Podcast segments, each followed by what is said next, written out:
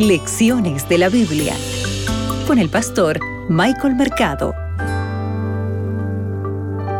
Amables oyentes, un saludo para cada uno de ustedes. Estamos en Lecciones de la Biblia y para hoy, martes 12 de abril, el título es El crimen. ¿Sabes? Se cuenta que cierto maestro siempre respondía a las preguntas de sus alumnos con otra pregunta. Un día un alumno molesto y frustrado por este método le preguntó al maestro, Maestro, ¿por qué siempre responde a nuestras preguntas con otra pregunta? El maestro sonrió y le respondió, ¿y por qué no?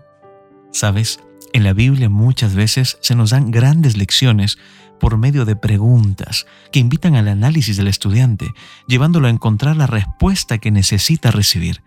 Este es el método de Dios y también es el método de Jesús. Tú puedes revisar en Mateo 21, 24. También es el método que utilizó la serpiente en Génesis 3.1. Sin embargo, mediante preguntas falsas utilizó la serpiente este método para ocultar sus propias respuestas retorcidas. Ahora, vamos a analizar dentro de esta historia, dentro de Génesis el capítulo 4, existen cuatro preguntas importantes que nos van a dejar una gran enseñanza. Génesis el capítulo 4, 6, abre tu Biblia. ¿Por qué te has enojado? Esta es la pregunta que emite Dios. Caín se enojó en gran manera porque no entendió o tal vez porque no quiso entender la respuesta de Dios a los sacrificios. El propósito de la pregunta de Dios es confrontar a Caín sobre el problema que tenía en cuanto al significado del sacrificio. Pero pasa otra cosa más. La segunda pregunta, ¿dónde está Abel tu hermano? La pregunta de Dios a Caín recuerda la misma pregunta que le hizo a Adán, ¿recuerdas? En el jardín del Edén. ¿Dónde estás? le dijo en el versículo 9 del capítulo 3.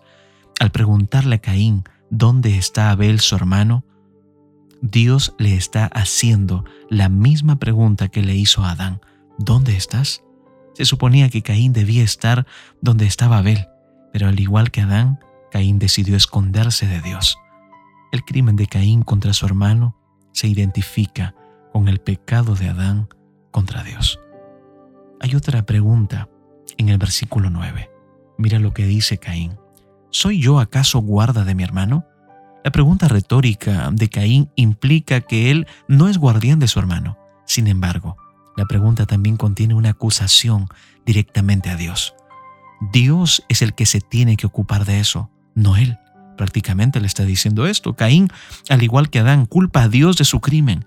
Sugiere que Dios debió haber cuidado a su hermano. Y la última pregunta, que se encuentra en el versículo 10 de Génesis 4. ¿Qué has hecho? Dios decodifica la respuesta de Caín como un reconocimiento de su crimen. A la pregunta de Caín, ¿soy yo acaso guarda de mi hermano? Dios responde con las mismas palabras que usó cuando se dirigió a Eva. ¿Recuerdas? En Génesis 3:13, Dios le dice, ¿qué has hecho? Esta es la última pregunta que Dios le hace a Caín y no provoca ninguna respuesta por parte del primer asesino de la historia. Y sin embargo, hay una respuesta que viene del suelo. Dios continúa declarando, la voz de la sangre de tu hermano clama a mí desde la tierra. Recuerda, a través de preguntas podemos aprender mucho más, pero por sobre todo, Dios hoy te pregunta, ¿dónde estás? ¿Qué has hecho? Frente a esto, ¿cuál es la respuesta que vamos a dar? Caín decidió no arrepentirse. Hoy, la palabra de Dios nos invita a que nos arrepintamos y volvamos a Dios. Que Dios te acompañe. Acabas de escuchar Lecciones de la Biblia con el pastor Michael Mercado.